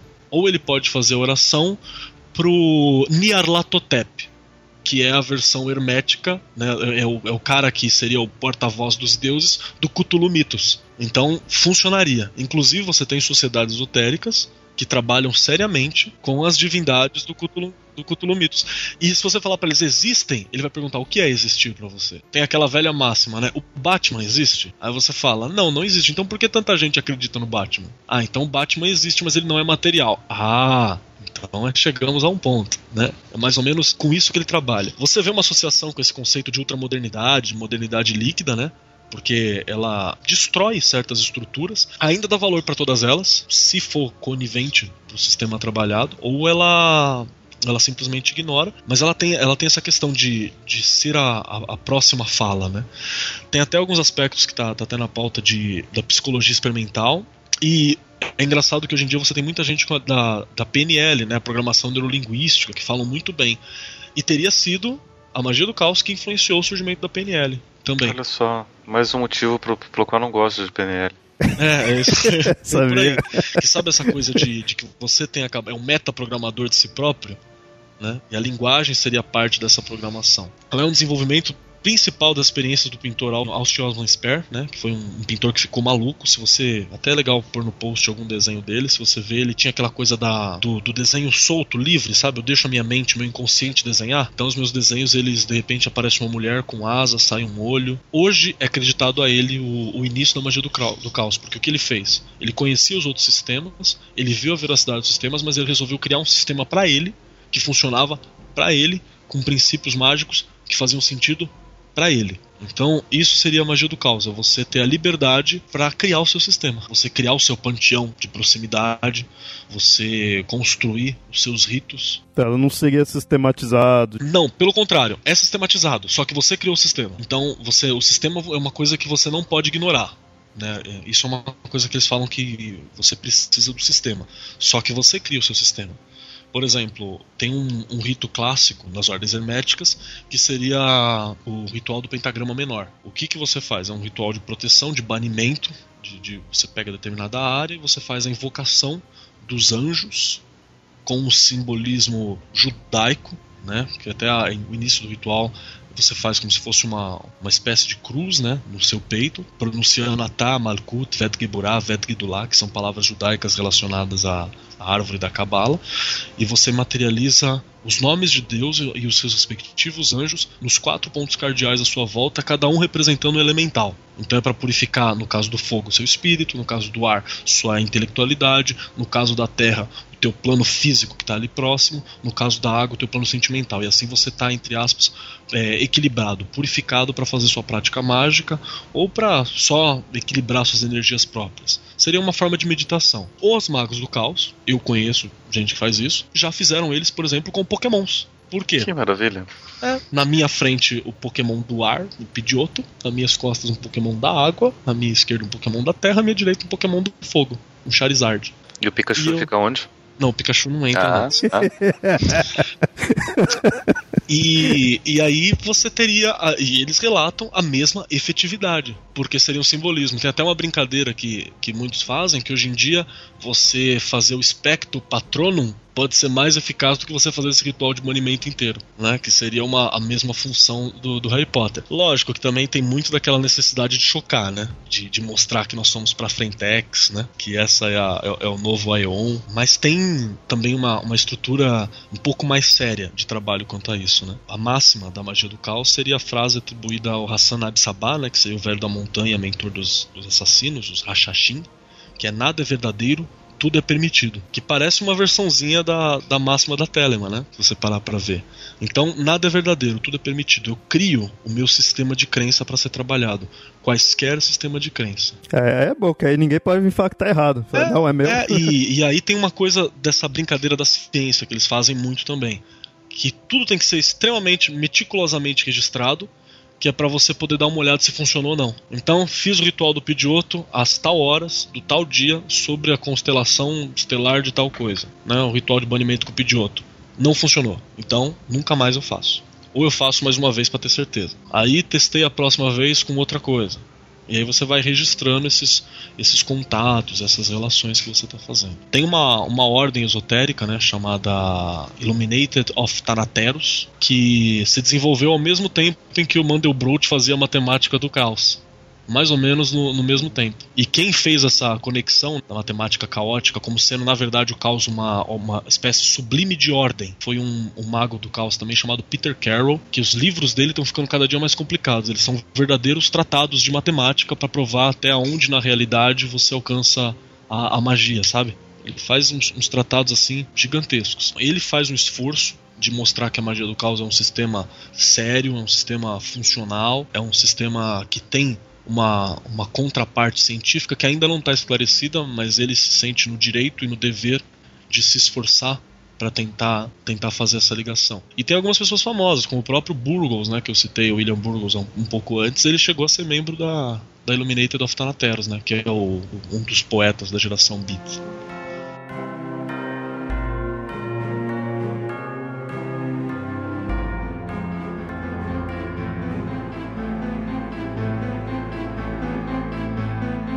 Bom, essas foram alguma, algumas vertentes, né, do, do ocultismo aí. A gente pegou os mais antigão, foi vindo aí até o Telema e Magia do Caos, que é mais recente. Mas assim, quem são os que praticam isso? São os ocultistas, suas ordens herméticas, que é aí que tem toda a, ideia de iniciação, toda a parte hierarquizada, né? É, são instituições já. O que eu acho interessante é que elas são chamadas de ordem herméticas, mas elas não necessariamente estão preso ao hermetismo, né? Como a gente falou anteriormente. Elas pegam o sentido de fechado, né? A pessoa vai ouvir ordem hermética, já que a gente falou de hermetismo, vai achar que é só daquilo lá, mas não, né? Eles são tão herméticos quanto o Tupperware é hermético, né? Que é fechado. sim, sim. Não, não, nada entra, nada sai. Mas eu queria que vocês é, citassem então os que vocês acham mais interessante, porque querendo ou não, a gente também vai ter episódios sobre o, essas ordens. Eu acho que é interessante só levar em conta que uma coisa que há, entre aspas, de é único com que tem relação a todas essas ordens é que todas elas trabalham para o desenvolvimento e a autotransformação do homem. Essa seria a função. Todas é voltada para o indivíduo. Para o indivíduo e seu desenvolvimento, sua conexão com o divino, seu, seu desenvolvimento. Cada uma delas tem uma, uma interpretação distinta desse desenvolvimento. Você pega, por exemplo, a Dragon Rouge, ela é uma ordem que trabalha com a, a, parte mais dark. Então o profano também é sagrado. Né? Aquilo que é, é trevoso, é negro, também é um aspecto do divino. Até lembrando um pouco né, da, da questão dos gnósticos. Então eles trabalham tanto, por exemplo, com a parte da vida, da luz, chama Lux, né? quanto a parte da morte, que é Nox. Eles são uma ordem que é conhecida por convocar, por exemplo, Cthulhu. E tem uma banda de rock and roll que é que os caras são da Dragon Rouge. Sabe qual é? Eu vou lembrar. Eu, na verdade, eu não vou lembrar, eu vou pesquisar no Google. Tem que ter uma ordem agora do Google aí, pô. É, é, é uma divindade válida, né? Já que principalmente que essas ordens é muito voltado para essa ideia de conhecimento. Na magia do caos é possível você convocar o, o Google e ainda ter resposta. Dentro do, do jogo de Mago Ascensão você consegue. Se você for um adepto da virtualidade, você usa o Google para fazer todas as conexões possíveis. Acho que outras ordens legal para falar, né? Seria a Astron Argentum, que seria uma ordem criada também pelo, pelo Crowley, meio que para concorrer ou substituir a Ordo Templo Orientes. Né? Tem a Illuminate of Thanateros, a IOT, que é a, a Sociedade da Magia do Caos. A gente tem também a Arcanum Arcanorum, que é uma sociedade hermética brasileira, que está encabeçada pelo, pelo Del Débio e mais uma, uma galera próxima a ele ali, que é acessível a quem achar melhor também. Então é aquela coisa de que não tem mensalidade e se você não for para frente foi porque você não quis. Assim como todas essas ordens têm a ordem começa a cobrar mensalidade é meio suspeito. É, isso que eu ia falar. Tem umas que eu sei que cobra, né? Umas... Tem algumas lojas maçônicas, por exemplo, que eles cobram valor para manter a própria sede, né? Assim como diversas igrejas evangélicas fazem. E assim como tem pilantra na, na igreja, né? No, no, no, semáforo, no carro, no... Tem, tem pilantra em todo lugar. E aqui é um campo prolífico para pilantrada. É, isso que é uma coisa que eu sempre fiquei meio assim porque hum, tudo quando você vai mexer com, com a crença da pessoa ou dar um quê de esperança pra pessoa, você faz a pilantragem você ferra, né? Pessoa. E nessa área é mais assim, mais nebuloso ainda. E, e, e aí muitas vezes uma pessoa, eu imagino assim, que pode estar tá indo para uma ordem, pode, ou pode estar tá até indo atrás dos conceitos mesmo aí que a gente foi pondo de ocultismo, porque às vezes ela está cansada da religião as religiões onde ela cresceu, onde ela passou, não satisfez ela. Ela encontra isso daí falando que não, é a, é a verdadeira verdade, né? Tudo. Então, pra de repente também enganar a pessoa e usar dela, né, abusar dela, acho mais fácil. Essa falta de encantamento com as religiões ortodoxas e a busca por uma religião nova, ela é realmente um fato real. A, a minha proposta de mestrado é para estudar justamente essas religiões de borda e essa, essa proximidade que tem. E a gente viu um movimento parecido, por exemplo, com a galera católica que migrou para o espiritismo e transformaram a, a ideia inicial do, do espiritismo num catolicismo espiritualizado. Se você der uma olhada hoje, tem diversos tempos que tem toda essa coisa que virou um catolicismo espiritualizado. Muita gente que estava insatisfeito com a Igreja Católica migrou para lá. E você tem Não só isso, mas dentro da, do, do, da própria Igreja Católica você tem todo o movimento da renovação carismática que é para tentar trazer um, uma forma diferente de lidar com tudo isso. A mesma lógica da magia do caos funciona pro, pro movimento carismático. Segundo os carismáticos, a mesma, o mesmo ritual que você faz em latim, virado pro, pro altar, com todo, tudo aquilo, você pode fazer com rock and roll, você pode fazer com danças, pode fazer da forma como você achar melhor. Seria o teu coração que importa, né? Como você isso, se relaciona. Isso. Tem só uma, uma coisa que eu falei errado, que eu citei a Astron Argento ela veio meio para concorrer com a Ordo Templo Orientes, não, ela foi para concorrer com a Golden Dawn, né? Golden Dawn, Astron Argento, né? Então Amanhecer Dourado e a Estrela de Prata. Tem algum ocultista aí que vocês acham que compensa aí pra citar? Tem vários. Um deles que eu acho muito legal é o Nicolas Flamel, que ele é tido como um dos maiores alquimistas da, da história, um dos caras que estava atrás de conseguir a Pedra Filosofal, tão famosa Pedra Filosofal,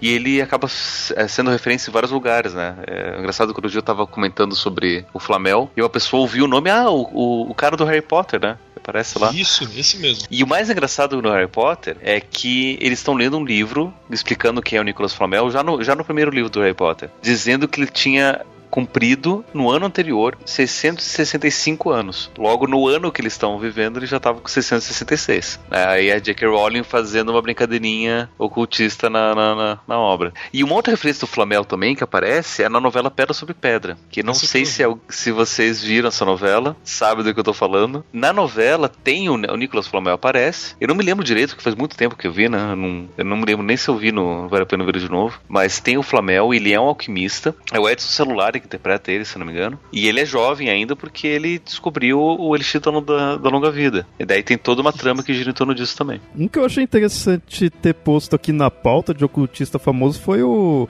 o Newton, Isaac Newton. É, o Newton era um cara muito. Ele era muito fã disso.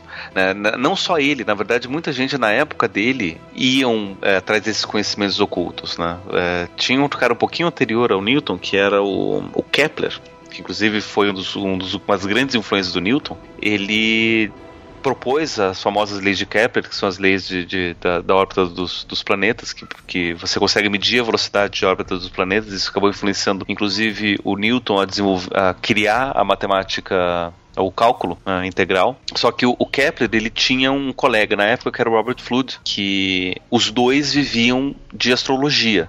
Eles ganhavam a vida fazendo mapa astral. E como hobby eles eram astrônomos. E o Flood ele tinha uma proposta astronômica diferente do Kepler, que era muito mais ligado a, ao conhecimento astrológico e o Kepler era mais ligado à matemática. E obviamente o, o a proposta do Kepler que que sobreviveu. E o Newton se, se, ele se inspirou muito pelo, pelo trabalho do Kepler. Não só isso, mas ele tinha também uma, uma, uma base religiosa muito forte. Ele, ele tinha até esse espírito é, de alquimista, né? Que ele achava que o, a natureza mostrava a obra divina, né? Mostrava, então, você trabalhando na natureza, você podia conhecer melhor Deus. E aí, muito do que ele vai propor, ele vai descobrir, acaba sendo influenciado também por isso. Por exemplo, quando ele vai descrever as cores do espectro de, de luz visível, que são as cores do arco-íris, ele vai citar sete cores. Por que sete? Porque sete é o número sagrado, o número divino. Né? Então, se você vê lá todas as cores, no, se você tem uma luz branca que passa por um prisma, ele se, ele se mostra é, várias cores diferentes, ele vai listar sete cores, porque são as cores que sete é o número divino. Porque na verdade você não tem as cores certinhas, é um degradê, né? São todas as cores em, em, em degradê. Inclusive, se você parar pra pensar, quando ele chegou à, à lei da gravitação universal, né, com essa ideia, na verdade nada mais é do que uma força invisível que está envolta em todos nós, né? Então ela tem um pouco dessa coisa da, da, da, da magia, ser aquela força invisível. Uma tentativa de descobrir, né, se, se existe mesmo essa magia. Achou a gravidade, que eu acho que é muito mais útil, né, ultimamente. Mas continua tão desconhecido quanto, né? Vocês não sabem que tá lá. É verdade. Tem também alguns caras legais aqui de citar, né, que é o poeta William Blake, o Rimbaud, que também teve uma ligação muito forte com isso. É difícil falar porque a maioria teve uma ligação, né? Não, o Blake ele teve mais uma ligação, ele era alquimista também. Total. Né, né, ele fazia os rituais, você tem tem obras do, do Blake que são tratados alquímicos que você vê, por exemplo, ele está descrevendo o nascimento do, de Adão, descrevendo basicamente um, um ritual alquímico. Né? Ele está falando do nascimento, de, de, de, é, aliás, de Eva saindo da costela de Adão, você vê toda essa descrição poética até do, disso, mas no fundo ele está descrevendo da forma como os alquimistas faziam todo um, um processo ritualístico de, de, Agora eu não sei o que, que eu estava descrevendo ali, mas era um, um, um processo alquímico. É, inclusive o Crowley se dizia a encarnação do Blake também, né? Tem a Blavatsky, que já foi falada. É interessante, né? não falando é, especificamente da Blavatsky, mas a própria teosofia, ela vai acabar influenciando muita gente hoje em dia, principalmente quando a gente pensa em pedagogias é, alternativas. Porque a gente tem a, a, a, pedagogia tradicional, que é aquela de sala de aula, com quadro, com a transmissão de conhecimento, e daí você tem outras formas de você pensar é, ensino e aprendizado, e muitos deles vão ser influenciados pela sociedade teosófica, né? nessa questão de que a gente tem que ensinar o ser humano a buscar o seu próprio potencial. Isso tem começado conversar com as crianças. Né? Então, muitos pedagogos acabam se inspirando nesse tipo de pensamento para poder pensar novas formas de ensinar, de aprender, de fazer com que as crianças elas aprendam melhor, de formas mais lúdicas e, e uma didática diferente, influenciado pela teosofia que é de origem lá na, na Blavatsky. Tem poucas mulheres que se destacam, até porque existe aquele preconceito né, com a, a, figura feminina. O interessante é que nessa mesma época, uma outra mulher vai acabar fundando uma outra religião. Agora, não me lembro o nome da mulher, mas ela acaba fundando o, os Adventistas do Sétimo Dia. Fora isso, acho que seria legal citar também o, uma galera mais próxima daqui, né? O Robert Anton Wilson, que você encontra livros dele. Tem um livro interessantíssimo que eu até indico para quem quiser entender um pouco mais sobre a sociedade, chamado A Máscara dos Illuminati. O cara que criou essa bagunça toda em cima dos Illuminati foi o Robert Anton Wilson. Ele que escreveu um livro chamado Illuminatus, onde ele recuperou essa ordem Illuminati antiquíssima, que não era nada demais, Illuminati da Baviera, do Adam Weishaupt. E ele que fez um, nesse livro Illuminatus era uma ordem que dominava o mundo por trás, né? E ele utilizou o pessoal dos discordianos como sendo os heróis do, do livro. Se eu não me engano, é uma trilogia chamada Illuminatus, que trata justamente isso. Eu não sei se tem traduzido em português. Eu li o primeiro em inglês, sofrendo um pouquinho.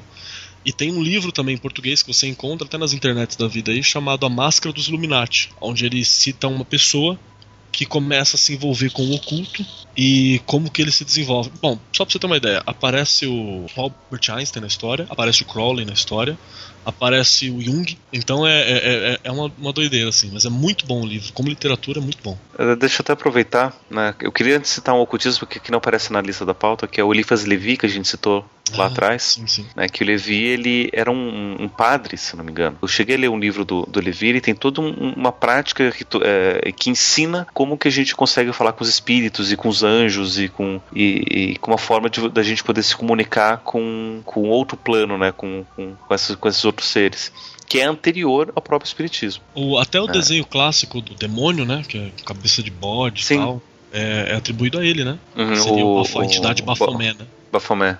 Exato. Seria atribuído a ele.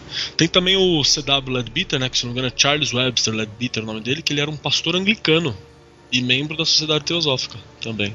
Ah, ele teria recebido dos Himalaias um cara lá que explicou para ele uma meditação específica e ele teria desenvolvido em vida a visão dupla. Mas aí ele teria mudado? Ele era um pastor e aí mudou? Ou... Se eu não me engano, ele se desligou a certa altura da vida, mas para poder dar continuidade aos estudos, porque começou a ter um certo preconceito em cima dele. Mas ele se desligou também da sociedade teosófica, porque ele começou a sofrer esse preconceito de diversos lados, né? Então ele teria se desligado das duas sociedades.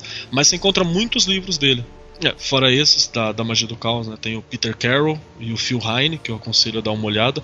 Inclusive, o Phil Heine tem uma obra chamada As Oito Cores da Magia, que é baseado na, naquela, naqueles livros Discworld, sabe? Ele teoriza que existem oito cores da magia também, seriam as sete cores, a oitava que é a cor octarina, e ele atribui uma esfera, entre aspas, uma esfera da Cabala, uma divindade a cada uma delas e criou todo um sistema mágico único em cima do, do, das oito cores da magia do Terry Pratchett. Fora esse tem o Alan Moore, né, que tá aí adorando a, o deus Glicon dele, que teve um tempo que era uma meia, que ele falava que era o deus Glicon, e depois ele, que ele colocava na mão uma meia e falava que era Glicon.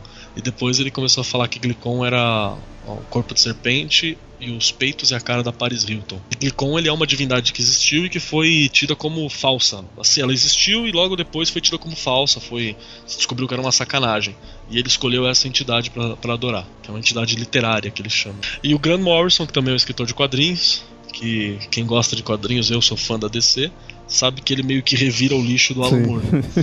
e ele tem inclusive um tratado de, de, magia próprio chamado Pop Magic, onde ele explica as básicas do conceito da magia do caos, o conceito de sigilo, sigilo que seria a forma marca. mais básica de magia, né? A marca, né, que eles é, um símbolo pictórico, é um sigilo, é um símbolo uhum. pictórico que você constrói onde você materializa um desejo. E assim você faz um determinado rito para jogar esse desejo no Uber consciência da humanidade, né? E ali você a, a magia O Rifas Levi, se não me engano, falava sobre isso também. A, a, galera da magia do caos se inspira nisso tudo. Inclusive tem uma história que Os Invisíveis está sendo publicado no Brasil agora. Ele tava para ser cancelado. O Graham Morrison fez um sigilo, colocou na, na, na, página e falou assim: todos vocês deem um, que gostam da revista, deem um pouco de energia, por favor, e se masturbem olhando para esse símbolo. Que aí é a energia sexual, né? Que vai ser despertada e, e focada naquele símbolo. Aí se uma galera tocou punheta ou não ali, eu não sei. Eu tocaria só pra ver qual é que é. A questão é que não foi cancelado e hoje é tida como a obra máxima dele, publicado em trocentos idiomas. É, hoje em dia a gente tem o retweet que tem um efeito parecido.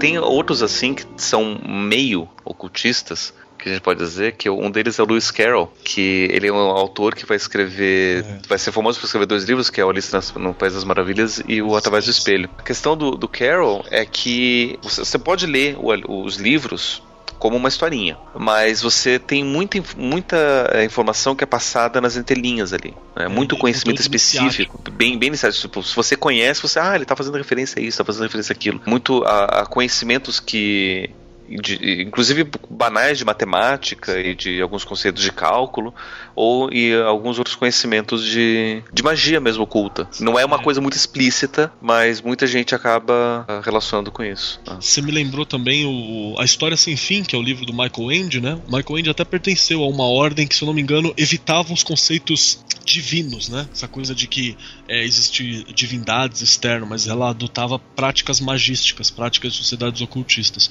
que é o, o Michael Ende que escreveu História Sem Fim.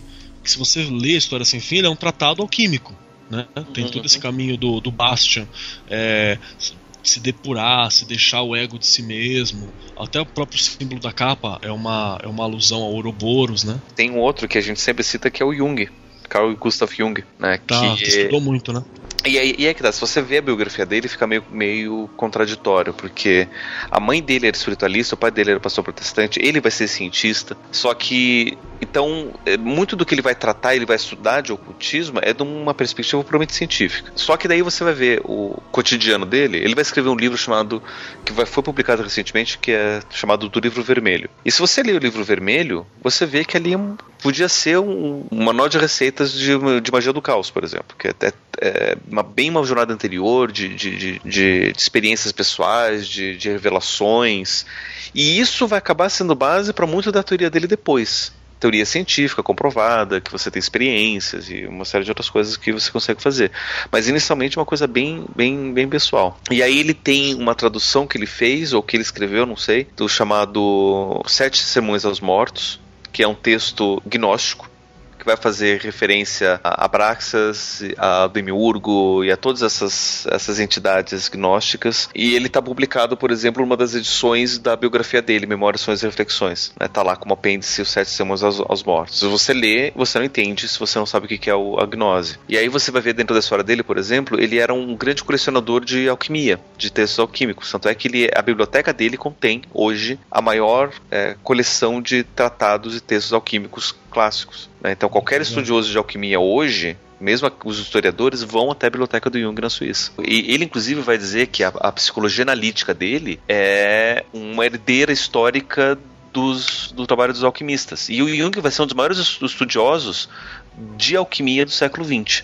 Mas não enquanto quero reproduzir a alquimia, mas de entender de fato o que, que era a alquimia. Né? Os Como mecanismos consegue... simbólicos dela, né? Isso, exato. Né? Como que a gente consegue dar sentido para toda essa maluquice que eram os alquimistas todos. Né? E Jung dá uma, uma, uma, uma leitura psicológica de como a gente consegue entender todos os trabalhos alquímicos. Né? Então, eu não sei se a gente consegue dizer que ele é um ocultista, porque ele não tinha práticas ocultistas e ele também não se deixava influenciar demais por conhecimentos ocultistas, até mesmo porque ele era muito empírico, muito cético para muitas coisas, mas ele era um grande estudioso do ocultismo. Ele vai estudar astrologia também, e vai tentar provar cientificamente que a astrologia funciona e o resultado é que ele não consegue. Só que nisso ele acaba desenvolvendo uma teoria psicológica né, que é da, da, da sincronicidade, é, vai estudar alquimia, vai estudar tarô, vai estudar uma série de, conhecimentos ocultos, mas ele sempre vai, vai partir da premissa que as, o conhecimento oculto e as práticas ocultas, elas são experiências humanas, como qualquer outra experiência humana. E é uma, uma experiência humana que está presente na história da humanidade desde sempre. Então não tem por que você ignorar essa experiência. Né? Se a gente não vai ignorar a religião, não vai ignorar a mitologia, a gente também não vai ignorar o conhecimento do ocultismo. Então ele vai se debruçar também. Mas ele vai tratar isso daí da mesma forma como ele trata a religião, como ele trata a mitologia é como mais uma forma de expressão. É extremamente válido, porque você não ignora essa tradição toda, né? Você consegue dar um sentido a ela e até mesmo que seja uma coisa já palpável, né? No sentido, no sentido dogmático da coisa, você vê que teve uma função até para psicológica para a própria pessoa que, que experimentou, ela, ela fez um certo sentido ali né, dentro do seu próprio sistema. Então eu acho que essa posição do Jung é uma posição mais válida possível. Até me lembrou que esse hum. livro vermelho também tem o nome de Liber Novos, né? Sim que é que é, é Liber é, é, normalmente o que você dá para esses livros ocultos, né? É Liber Des Vitae, Liber whatever, Liber Alveoleges, é Liber KKK, uhum. Caos Queranos Kibernetos, tem sempre essa, essa conotação. E é interessante também falar do, do, Jung, porque Jung, além de estudar tudo isso, ele também vai estudar o fenômeno dos OVNIs, que a gente já falou no episódio bem, bem lá atrás. E tem muita gente que, por conta dessa relação que Jung fez, dentro do estudo dele, que vai relacionar os OVNIs a experiências ocultistas. Tanto é que a gente tem a, a figura do Astacheran, hum como um grande líder alienígena mas é de libertação espiritual e tudo mais. E daí a gente tem a própria Scientologia que vai se, se relacionar a isso, né? uma relação com alienígenas e, e, espiritualidade. E talvez o primeiro que vai fazer essa relação é o próprio Jung, né? Que ele vai estudar os, os, o ocultismo vai estudar o fenômeno dos OVNIs dentro dessa, dessa mesma atitude. É, num episódio que a gente falou de cabala judaica, a gente foi até a Astacheran. Tamo bem. mas tem tudo a ver. Se a gente tá falando sobre ocultismo, hoje o Astacheran ele, ele tá dentro dessa, da, da, dessa lógica, né? Todos essas, esses conhecimentos pseudofológicos ou, ou, místicos que tem a ver com cosmologia fazem referência direta a práticas ocultistas e, e, e, muitas vezes herméticas até, porque não é todo mundo que consegue ter as mensagens do, do de Achacharan ou dos, desses alienígenas é, bom, supostos né? salvadores, né? Só para ajudar a corroborar com essa visão, né? Tem um curso naquele Veduca eu acho que é Courtney, Courtney Raya, Courtney alguma coisa assim, é Courtney Hess, o nome da, da professora. É um curso, acho que em 12 aulas, que chama Misticismo, Magia, Religião e Ciência. E ela faz todo um apanhado, dizendo que a, a religião tem as suas igrejas, a ciência tem as suas universidades, mas nós não temos uma Hogwarts. E aí ela trabalha que, na verdade, a magia sobreviveu nessa coisa porosa, dando poderes para aqueles que estavam meio marginalizado, né? As mulheres que sabiam de medicina e eram donas de si próprias foram taxadas de bruxa, né? Então tem, tem toda essa, essa conotação. É uma posição bem legal que ela apresenta, são 12 aulas, é um curso completo, né? chamado Magia, Misticismo, Magia, Ciência e Religião. Você pode falar que é de tal religião, você pode falar que é um cientista, agora qualquer pessoa, atual, mesmo atualmente, você falar que é de uma ordem, muita gente vai ficar meio assim, sabe? Mas peraí, o que, que é bem isso? Isso daí, isso daí é coisa do bem, né? Tipo, é uma coisa meio marginalizada.